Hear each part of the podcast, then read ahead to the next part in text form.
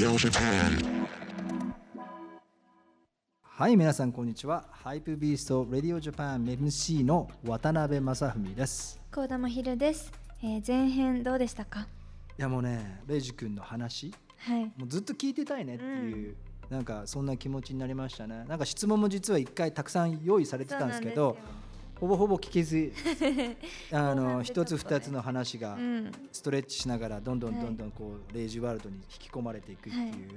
なんかそんな感じでしたね、はい。さらにねもっともっと知ってもらえるように後半もスタートします。この番組「ハイプビーストレディオジャパンはファッションストリートカルチャーを中心としたさまざまな最先端トレンドを切り取るグローバルメディアハイプビーストによるポッドキャストチャンネルです。日本はもちろん世界でリアルに起こっているハイプなニュースをお届けしますそして今日は有楽町にある阪急メンズ東京さんとタッグを組んだ公開収録イベントでお送りしています。そうなんですね。は、はい。いえっ、と3月に開催された公開収録イベントカルチャーベースの第2弾ゴールデンウィークエディションとして阪急メンズ東京8階にあるスニーカーカルチャーを中心とした新コンセプトフロア銀座スニーカーヒルズから公開収録でお届けしています、はい。阪急メンズ東京のゴールデンウィークは冒険心を忘れない大人たちに向けて安らぎだったりとかアクティブな過ごし方だったりとかいろんな企画をね展開するそうなんですよね、アーティストやアスリートをゲストに迎えるゴールデンウィーク特別企画を、まあ、他のフロアでも開催しているので、えーぜひ公開収録に集まっていただいて皆さんも阪急メンズ東京で素敵な一日をお過ごしください、はい。そしてこの番組ではトレンドを深掘りする企画 What's Missing とゲストの魅力を掘り下げるディープダイブという2本の企画を繰り広げていくわけなのですけども今回はディープダイブということでハイプビーストがぜひお話を伺いたいスペシャルゲストをお招きしています。座右の銘は？ないです人生最後に踊りたい曲は何ですか？プリファブスプラウトの If You Don't Love Me かな。今日のファッションのポイントは何ですか？えー、わかんない。気温的にいい感じの、誰かと一日入れ替わるなら誰がいいですか？まあ、別に誰と入れ替わっても面白いと思います。最もリスペクトするアーティストは？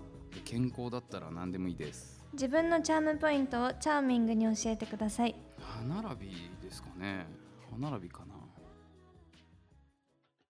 音楽やファッションなどカルチャージャンルを超えたハイプなアーティストオカモトレイジさんです。よよろしくお願いします。しくお願いします。またハイプなアーティスト。ハイプなアーティストハイプなアーティスト。いやなんてね説明すればいいかわかんないですよね。もういっぱいやってるし。そうね。ドラマでもあるけどファッションもそうだね。だからやっぱり岡本零士っていうのが一つの、そうですね。まあ、コンテンツなんだろうね、うん。まあ、レイジ君の中でこうファッションって楽しいなって自覚したりとか、はい。えー、とファッションをまあ自己表現の一つとして取り入れるようになったのはいつからなんですかね、えっと、結構遅くて、うん。年齢で言うと多分二十歳とか21ぐらいの時なんですよね。二十歳ぐらいかな、うん。でそれまで本当に音楽一筋というかもう音楽以外興味ないし、音楽以外をなんかもう否定するみたいな感じのタイプだったんですよ。うんうんだからなんか服に何万も出すとかまあ別に好きな人はしたらいいと思うけど、俺はそんな金があったらレコード買うからうんうんうん。無縁だなみたいなタイプだったんですけど、まあ、どんどん友達が増えてってなんか知り合いの古着屋のパーティーみたいなのに行った時になんか同年代ぐらいの子たちがなんかみんなおしゃれしてて綺麗な格好しててすごいきらびやかに見えたんですよね。でその時にふと思ったのがいくら音楽詳しくてなんか自分の考えがあってもなんか服とかいけてねえって若い子に思われたら何の説得力もねえなと思ってこのままいったらそういうじじいになるかもしれないと思って、あかんと思って全部を網羅してっ ていうかミュージシャンだからこそ服なんか何着てたっていいんだからかっこいい服着た方がいいじゃんって思ったんですよおね。ーファッションやってると多分着たいけど着れないうん。服とか、うん。多分自分のかうん。キャラももちろんプロモーションにつながってくるし好きだけど意外と出してないファッションって絶対あると思うんですけど、音楽もそうで、うん。やりたいけどやってないジャンルはもちろんロックバンドだからあるし、でもそこって実は音楽とファッション密接とはいえ全く関係ないからだったらかっこいいとか、まあ、意識がそこまで届いてるに越したことないなって気づいたタイミングがあってそこからですね。すごい。ね。なんか今の話聞いてて思ったのが気づいて行き着いたたどり着いた答えが、はい通常10年とか20年とかファッションを追っかけてきたところが人がたどり着くところにたどり着いてる気がする。あ本当ですか最初で。要するにファッションってファッションビギナーの時って何着ていいか分かんないから、はい。みんなが着てる格好を真似するのよ、あーはいその中でいいなって言われてるところをもしくはいいなって思ってる人の真似をしてだんだんそのファッションに入っていくんだけど、これなんかレイジ君の話を聞いてるとその何？途中段階が全くなくもういきなりその自分がいやいいなと思ってるものを着ようっていうところが軸になってるっていうか、うんはい。でなんか音楽が逆にあったらカルチャーとしてコアな部分にあるから何着ててもいいんじゃんっていうのは最終的に僕いろいろファッションを追っかけてあの後にその気づいたところっていうか、何着てもいいんだみたいな、うん。それまではこれを着ないとまずいとかここに、まあ、知っていくとここだわりが出てきてそのこだわりがルールになって、でも最終的にそのルールを取り外す作業が今の自分なんだけど、うん。だからレイジ君はもういきなりそこから来てるっていう。だから多分その自分っていうものをファッションですごくもうすでに表現できてるっていうか,、音楽をやってるベースがあるからなのかもしれない。そうですね、うん。うん。確かに。でなんかあの僕が読んだその記事の中であの以前とあるインタビューの中でね、ファッション僕はファッショントレンドセッターではないと。トレンドキーパーだっていうのを話してたんですよね。うん、そのためになんかいつでも打ち返せるようにアイテムの知識をキーキープしてると。はいはいはいはい。でなんかすごいあの素晴らしいなと思っていてこれからなんかこうどんなファッションアイテムの知識をイインプットしてるのかなっていうふうに、あの聞いてみたいなとう。んなんかそのまあ手に入ったもので意外とでかいなとか意外とこれタイトだなとかで着ないなとかいう服があってもなんかすすぐ捨てたり人にあげたりせずにずーっと取っとくんですよ俺。えーで10年ぐらい経った時に出てきてうわこれ熱っみたいになるんですよね。でそのリアルタイムの時に全然身につけてなかったんですけど今すげえコムデファックダウンとかその辺今着てんの熱っみたいになってそういうなんかそうそうそうそううん。そういう懐かしいみたいなのの絶妙なタイミングでそっからあれ着てえなとか思い始めてから探して買うまでだとちょっとディレイがあるん。だあるんですけど今だってなった時に部屋のどっかにあった気がするっつってパッと出せる感じが多分俺の中での自分の感覚と表現のスピード感につながってるっていうか。えわかる。それなんかある意味それがトレンドキーパーで確かにあるし、えー、とそのトレンドキーパーなんだけどもトレンドセッターにも次なりうるっていうか、うん。なぜかっていうと俺が思うファッション感って特にそのトレンドってアウトなものとインなものが繰り返されるんだよね、うん。今までダメだよねって言われたものがすごくフレッシュに見えてそうですね。そのそれを例えば使って表現する人たちがいけ始めてくると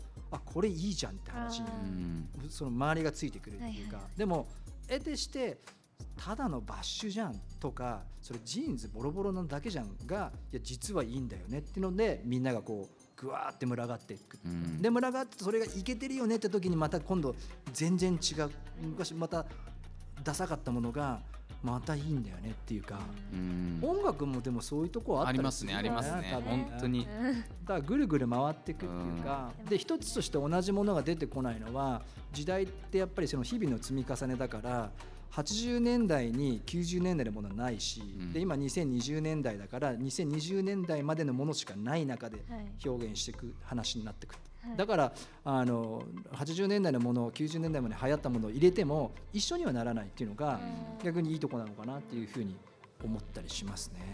だから昔のカルチャーって多分混ざることが絶対になかったようなものが今だったら混ぜていいうん許容範囲があるというか、うん。そこでなんか混ぜたりするのが面白いん。で好きですね。うん。だからなんか DJ の人たちってすごくまあ候補っていうかいっぱい出てきちゃうけども、まあアーカイブがどんどんどんどん増えていくから、それに対して最新の DJ がかけるものっていうのはいつも僕はいいなっていうふうに思えるっていうか、昔の DJ よりも今の DJ の方がなんか興味がいつも出てくるのはそういう理由。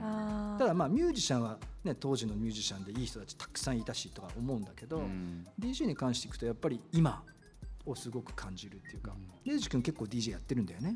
なんだかんだやらさせていただいておりますって感じです。ねでもみんなやってるじゃんはい、うんなんか気づいたらいっぱいやってますね。うん全然自分で売り込んでお願いしますとかレギュラーやらせてくださいとかっていう動きはしてないんですけど気づいたらなんかあれ？はい、前半パートではレイジさんのファッションのルーツやお気に入りのアイテムなどについてお聞きしてきましたが後半であるこのお時間ではテーマを靴に絞って迫っていきたいと思います。そうですね。なんかこう前編でねうん。聞きたくも聞けなかったことがちょっとあるんで、そうですね。はいえー、とちょっとそこを聞いてみたいなというふうに思ってます。今月10本もあるねみたいな。う ん感じです。うんそうどうあの実際自分で音楽も作るし DJ もするし、はい。自分誰かが作った曲をね、あの自分なりにこうレシピを作って混ぜてはい。表現するものもあれば、もう一からビートから作るものもあったりするので、まあ、そんな音楽の感覚ってなんか自分のな例えばファッションに置き換えると結構こうカスタムしてるみたうんういな、ん。そういうのにも通ずるのかなと思うんだけども、はい。実際この8階の、ね、スニーカーのフロアで、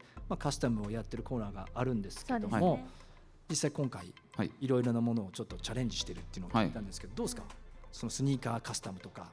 は思いついたタイミングでなんか作りに行ったりしてますね。へ今日も履いてきたんですけどあ。このアクロニウムのパーツをブルーインっていう別のモデルにつけたりとかありえないなんかかかとにさこれを。そうそれ私も持っててこれがついてるその同じブランドのスニーカーを。でもすごいかっこいいですよねこれ自分でやったんだ。いやこれ自分でやってないですさすがに。ああはい。でこれはなんかその仲良くさせてもらってる職人さんがいてその人に言うとなんかもう何でもかんでも無茶言ってもやってくれる。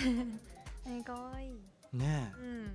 だからなんかそのイマジネーションをとにかくなんか育まないと、そこから先がもう何もえない。うんないんで、それが難しいですよね。やっへーぱ思いつかないと。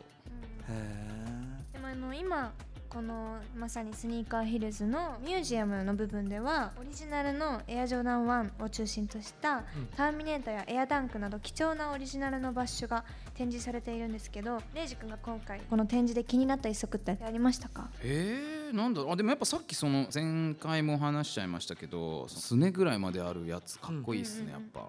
あれね。えあれす今デザインにしても可愛いよね。ーうん。流行りそうだなと思います、95とかはありましたよねなんかレディースのやつで。うん、うん。すねぐらいまであるやつ、うん確かに。実際なんかあのミュージシャンのカニエ・ウエストさんとかが、まあ、いわゆるそのあの、まあ、ニーハイまでいかないんだけど膝まであるブーツとか結構履いてたりとか、はいあとはなんか最初のその長靴的な感じうん。でなんかこう履いてたりとか、うん。まあ、いわゆるそのハイカットの中でもかなりこうハイなシュニーカーとかあのシューズがうん。結構こう流行り始めてえうん。か、ね、いろんなものがどんどんはやさっきの話じゃないけど、今までアウトだったものが少しずつインになって、どっかのタイミングでみんなが履きたくなるみたいな、ウエスタンスニーカーとかもねウエスタンスニーカーね。あ3年前ぐらいから流行ってきてますよね。うんだからいろんなものが出てくるよね、うん。まあ、それが今のなんかファッションの面白いところかななんて思っていて。そうですね、うん、でなんかトレンドになるものならないものいろいろあると思うんだけど、なんかレイジ君が作るものとかやってるものって結構気になるな。気になりますね、うん。で今回あの公開収録ということで特別にレイジ君の希望のカスタムデザインを体験してもらったので、ちょっとどんなスニーカーができたか見せてほしいんですけど。どこでやったらいいですか？えっと、もうここまっすぐ打つか、ランダムで入れていくかっていう感じなんですけど、はい。反対がこんな感じで、はい。えー、でも全然今気持ちいい感じだからな。いや難しいですね。すごいすごい。なんかもうめちゃくちゃに穴開けてもらって、入るところに入れてってみようかなと。思ってなるほど。いっぱいついてても普通だなと思って。1 個だけ間違えちゃったみたいな。靴ひもも通してって大丈夫です。そうですね。なんか通せる穴があれば全部に通して。あー、なるほそれでそう穴が。ありがたいです。これでお願いします。はい。はい合わせちゃってください。夏みかんのような。わかりづらいですけど。みかんの皮のような。あポツポツとー穴が開いポツポツていてとでも黒なんですよね。はいまず素材あの元になってるのはこれは黒のエアフォース。はいにひたすら穴を開けまくったっていう。はい。これなんで穴開けたの？いやもうなんかどうしようと思って何にも思い浮かばないなと思って、うん。まあ通気性はいいよね。うん。蒸れ蒸れ蒸れなさそう。そうですね。はい、とりあえず穴がいっぱい開いてれば何か思いついた時に何かできそう何にでもねできるし。うん、なんか見た目はすごくかっこいいなと思ってて、うん。黒いエアフォースワンでえー、とそのまたあのアイレットっていうか穴に刺さってるのはうん。鋲ですよね、はい、一うん。発だけスタッズをつけました。そう。角のような スタッズが一発ついてて、あとは本当にこう穴が開いてるっていうか。うん。はい。なんか普通にこうハンマーみたいなペンチみたいなやつで開けてたよねそうですね。穴開き機みたいなのがあ穴ったね。開き機で。うん、あの革用の穴開き機であさっき開けてたの見てて、面白いなアイデアがと思って、うん。まあなんかメッシュっぽくも見えたりとか、そうですね。ス。ポーティーにも見えるんだけどうん。あのいわゆる黒の革靴っていうかウィングチップってそのメダリオンがねこのレザーシューズにも見えるし、なんかこう通気性が良さそうなその機能的な部分もあれば、雨降ってきた時に結構雨入っちゃうな確かに、うん。でも雨入ってもまたそこから雨が飛び出てきそうな感じですよね。えどんな気分の時に履きます？それ。いい質問だね。いやーわかんないけどでもなんか内側から一回スライム入れてギュスライム。ーって出してみようかなって思った。あギューってそしたらここのさ内側からさ穴からさ出てくる。出てくる多分めっちゃかっこいいと思うんだよね。うそれをどうにかして固めてあー確かに。履けるようにしてそう中からスライムが垂れてるみたいな。あーかっこよさそう。かっこよさそう。そう、うん。お本当かっこよさそう？ところてん的なね。あそうそうそうそうあのそう。そうシステムだよね。ところてんシステムそれがやりたいなっていうことから発想をね。なんかだからそういう話ずっとしてんでしょ ひょっとして。もう本当そうですあいいね。そうそういうことね。紙粘土とかが出てきてても良さそうな感じ、確かにかかってるのはあるけど、うん。出てきてるのはそうそうないかも出てきてるのはないから、そういううんいいねスニーカーだ。新しいですそうででも多分中はそのスライムの分ちょっと大きいサイズにしないと難しいと思います、それねこっから何言ってるか全然わかんないと思うんですけ試行ど錯誤していきますよ、うん、でもまあスライムが中から出てきたらかっこいいなっていうのは、はうん、ちょっと同感です僕も。そうですね。でも普段スニーカーも履くよね、はいもちろん。スニーカーはスニーカー多いの？スニーカーが多い。スニーカーが多いですね。でも基本的には。ブーツも履きますけど、うんうん、そうブーツも履いてるイメージもあります、ねまあでもさドラムをたドラマーなわけで、はい。まあドラムを叩く時ってどんなスニーカー履いてるんですか？ドラム叩く時は俺それもファッションと切り離したくて裸足なんですよね。お出た。ロッカーですね。そそれでも本当に高校生からずっとそうでなんか衣装なんだかわかんないけど俺ファッションには興味なかったんですけどステージ上がる時は絶対衣装を着るっていうのは最初からあってうん。中3の時からもうその意識があってうん音楽室で別にやるだけなんですけどうん。一応衣装に着替えるみたいうな。ん。でなんか衣装に左右されて叩きにくいとかそのプレーに支障が出るの嫌だなと思って、うん。叩く時は裸足にしようっていうのはもう最初から決めて。きましたまあそれずっと着てたらねキックの感覚はもう裸足じゃないとそうです。変わってきちゃうはうん私もピアノ習ってる時に、うん。すごいこだわってる子はバレエシューズで弾いてます。おおそっもうかちょっとでもなんだろうバランスとかあるんで踏みやすくしないと難しい曲いっと変わっちゃうぱい踏むから。アンスが。あーバレーシューズバレエシューズです、ね、あのなんかトーシューズみたいなやつ、ううん。ん、かかとがない。で私は見た目重視だったんで、ん、もう超高いヒールで出てましたけど。それはそれかっこいいけどね。へえあそうなんだ。でもいっぱい持ってる中でよく履くなっていうのはある。よく履くやつ？お気に入りの。でも普通にマルニのスニーカーがめっちゃ気に入ってるかな。うーうんん頭の方がすごいでかくて、うんうん。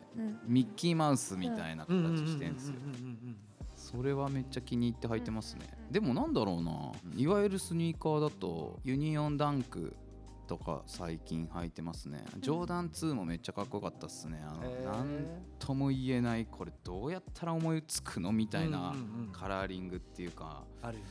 なんか子供用のチーク玩具みたいなうん見た目してて確かへにー。すごいなと思って。最近出たやつだよね最近出たやつですうんうんでジョーダン2っていうのもやっぱいいななんかそうだよね。かなりニッチなことやってきたなって俺も思ってて、うんまあ、当然ジョーダンであるんだけど2かみたいな。うん。しかもなんかカラーリングがちょっとこうレトロなあのこうう薄いなんか色の掛け合わせみたいな、ちょっとこう古びた古びたっていうかでも色の使いがちょっとセピア調っていうかでもなんかそれがまた逆になんかこう燃えるというか、うん。いいなって僕も思いましたあれは。スニーカーのブームってこうぐわーって上がってきて80年代ぐらいから、はい。自分の記憶だと90年代ぐらいにかけてファッションの人たちがスニーカーをこうバッてこう好きになってった。でしかもファッションが好きじゃない人もスニーカーからファッションに入ってきたうん。みたいなのが、まあ、80年代90年代ぐらいに実はあって、はい。でそれがどんどんどんどん大きくなって膨らんできて、うん。2000年になって2010年ぐらいでこう結構過渡期を迎えるんだけど、はい今日なんかこの、ね、阪急の8階に来た時にはい。やっぱスニーカーカルチャーって面白いしまだまだいろんな形で残ってるんだななんてそうですね。思いましたね。はい。うん。えーそしてこちら公開収録の現場にはこの企画をバックアップしてくださっている阪急メンズ東京さんよりファッションワールドコンテンツ開発部の村上さんにまたお越しいただいています。はい今もずっとねスニーカーの話してずっとうなずいてらっしゃったのでうん。すごいもうもちろんわかるしいろいろちょっと話してほしいね、はい。村上さんのちょっと話を聞いてみたいですね。はい。そうですね。はい、どうですか村上さん、スニーカー事情最近。いや本当にあのハイプなスニーカーが人気の中で、はい。まあ、僕たちがそのミュージアムでしっかりとやっているような、まあ、本当に原点となるようなスニーカーとかを展示しているのでそのあたり皆さんに見ていただいて今の収録であったようにあの昔のものと今のものの融合みたいなところを、まあ、あの8階のフロアで。でそのカスタマイズとかもできるのでもう自分の感性を存分になんか発揮していただけたらすごい良いなとは思いましたね。ん。なんかそこをすごく最近自分がきこう気になるジャンルというか、はい T シャツとか、まああのね、カスタムしてでプリントしてとかっていうのは結構前からあって、まあ、スニーカーもあるんだろうけどこういうところでそういうものができ始めたんだななんていうふうに思っていて、まあ、結局スニーカーも自分の表現の一つになってきたっていうかあるものを買うしかも履くとか集めるとかだけじゃなくて自分でも何かその手を加えて。うん自分たち自分の色をこう、ね、表現していくみたいな、うんそういうことが普通に自分たちお客さんレベルでもできるようになってきたっていうのは、まあなんかこうカルチャーとしてまた少しまだ幅が広がってきたのかななんてね思ってます。うんなんかレイジ君とかねそういうことをもう流行りとか関係なく昔からなんかいじっていろんなもう自分流のものを作ってきた感じがうんうん。あるけど、その一番僕気になった風船のリストバンド、はいはい。はいそれ見てみたいな。写真ないですか？ありますよ。あ見せてください写真どんなんだと思います？いやだって風船のリストバンドでしょ。よくわからないよね。多分これうん。ポッドキャスト来てる人たちは絶対わからない。っていうかグった方がいいと思いますなんつったらいいんだよなんかこういう感じですね。黒だかと割とちょっとフェチっぽいっていうかラバーっぽい感じになるんですけどカラフルにするとこういう感じで。かっこいい。えなんで作ろうと思ったの？風船で最初。いやなんかそもそもそのレザークラフトをやってて皮硬とか思って。まあね。その硬いなとか思ってなんかだったらもうちょっと柔らかい素材でやったら練習にもなるし確かに。うまくなってから皮とかやった方がいいかなと思って。でなんか練習だったらゴムっぽいのとかがいいのかなみたいうな。ん。でそのなんか家にあって無駄遣いできるで、まあ、安いゴムみたいな。安いしね。風船カラフルで可愛いなと思って家にあったんでそれで試しにやったらお意外といいかも。ってで風船にはまったらはまったで風船のそのインチとかがあってそうあこんなにあるんだと思って。面白い。でインチがでかすぎるとこの横幅が広くなっちゃうからちょっとポテッとなっちゃうそう太くなっちゃうんだけど、うんうんうんもうちっちゃい5インチぐらいのやつでやると4色いけるなとか。意外とやっぱその1個やってみてそのマテリアルを知っていくとまたいろいろやりがいがあるなみたいなのに行き着きました。今思い出したんだけど僕も20代の時にはい。お金ないじゃないですか。うん。で革を買うお金がなかったからうん。東急ハンズにゴムの板を買いに行ってそれでリストバンドっていうかこう作ったことへがある。えあー。ただ質感がやっぱりゴムでそれはそれでまたいいんだよね、うん。なんかちょっと粉が吹いてて、これなんかしっとりとしたマットな素材で、ね、革みたいに高くなくてそれこそ何百円で買えるから、それで作ったのを覚えてますよ、まあ、2週間ぐらいしかしなかったけどあのでもそういうのが楽しかったそうですよね、うんなんかだからそういうなんか困難が起きたりとかなんかこれが難しいなってことはちょっと工夫すればなんか全部めっちゃいい感じになっていくから、は素晴らしい。素晴らしい。い、っていう感じで、全てが DIY ですよ。すごい。はい、基本めんどくさがり屋じゃないよね意外とそうだね、うん。割と面倒行くさがり屋ではなないってすごい思いますね。なんか欲しいなやりたいなって思ったらまず自分で作ろうってなって、うん。そんな人にはなんかねここの8階のあそこの、えー、とホスピタルそうですホスピタルスクール。ホスピタルスクール。バッチリじゃないですうか、本ん当そうですよね。いろいろさっきも職人さんに機材を教えてもらって、うんうん聞いてたよねいろいろ。穴開けがある、うんうんうん。あ穴の開け器僕俺持ってますよねあ本当ですか？あれまあもともとそのベルトを自分で作ってる時にそのベルトの穴を開けるとはいはい。持ってるんだけど、まあいわゆるサイズが大きいのからうん。ちっちゃいのまであって、意外と1個持っておくと便利ですよ、うん。まあでもカスタムってねどうしても自分で家でやろうとしてもうん。なかなか知識ないと難しかったりするじゃないですか。まあね最初は知識本当にそう初心者の人とかはやっぱり来て、手伝ってもらうっていうのもできますもんねここでね。確かに。うん。それはね、はい。だってもう20年ぐらいやってるって言ってたよさっきの人たちわあすごい。そっかすごい。長い。どうですか村上さんこれからいろんな多分イベントをこれからここでやっていくんですよね。はいイベントに関してはそれこそ今ミュージアムに展示されてるレベルのものがちょっと買えるようなイベントみたいなのを今企画していたりとか、うん。でカスタムに関してもそのメニューゴルフシューズカスタムであったりとか今あのいろいろもっと本当に初めての方が簡単にできるようなあの1時間もうかからないようなレッスンだったりとかっていうところは増えていくので、うん。また、えっとインザスニーカーヒルズのインスタなんかでどんどん発信はしていくので皆さんぜひチェックしていただけると嬉しいなと思います。素晴らしいですよね、うん。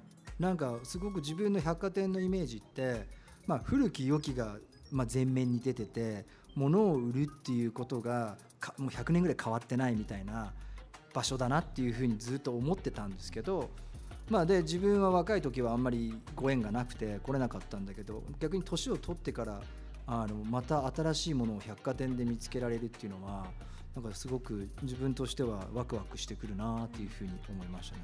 ありがとうございます。ねえ。はい。はい。通常だとこういうところってやっぱりこう坪単価のこととか言われたりとか、うん。どれぐらい売り上げなきゃいけないとかってある中でこんだけ自由にスペースを使って確かに、えっとまあ、人を招き入れて、うん。しかもそのスニーカーに対して興味がある人たちのためにこう、あのワークショップとかがあるっていうのは、うん企画としてすごい素晴らしいなって僕は思いました。うん。はい。はいぜひね皆さんに体験していただきたいですよね。うん。はい。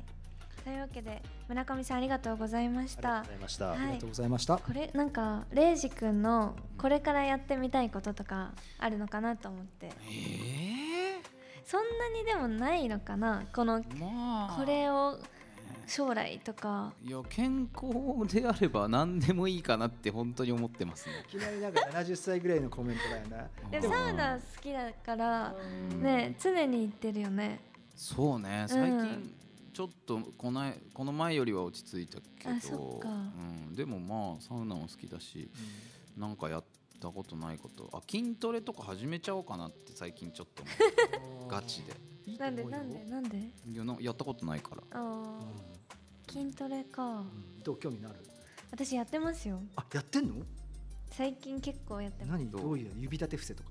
指そうあの 普通に腕立て伏せと腹筋と、まあ、ダンスやってるんであ体力作りにうん。と思ってやってるんですけど、うん、やっぱこう続けてやんないとねそうだね。落ちますね。そうだね筋トレってね、結構自分筋トレあのやったりやらなかったりするんだけど筋トレの良さってやっぱりね結構いろんなものに通ずるものがあって、うん。トレーニングだから何に置き換えてもそれって結構当てはまってくるっていうか、うん。ピアノの練習も基本的には筋トレと変わらないじゃん、はい、うん。要するに指をずっと動かしていくっていうかまあ、そこに感性が入ってくるから、うん。まあ、いわゆるアートやミュージック、うん音楽ってなってくるんだけど、うん。筋トレはそのやればやるほどうんそれが積み重なってて、やらなきゃやらないほどうんそれがどんどん錆びていくっていう、うんすごいシンプルな。確かに基礎の部分ですもんね、でそれがまあ面白いか面白くないかってところで好きだったり好きじゃなかったりするんだけど、レイジ君みたいにその筋トレちょっとやったことがないからやってみたいっていうのは、すごいいい理由だと思うけど。でもなんかハマるよね結構ね。うん、なんかまあ一回やってみて、うん。ある程度ちゃんと真面目にちょっと続けて、うん。飽きたら飽きたでやめりゃいいじゃんっていう、うん。結構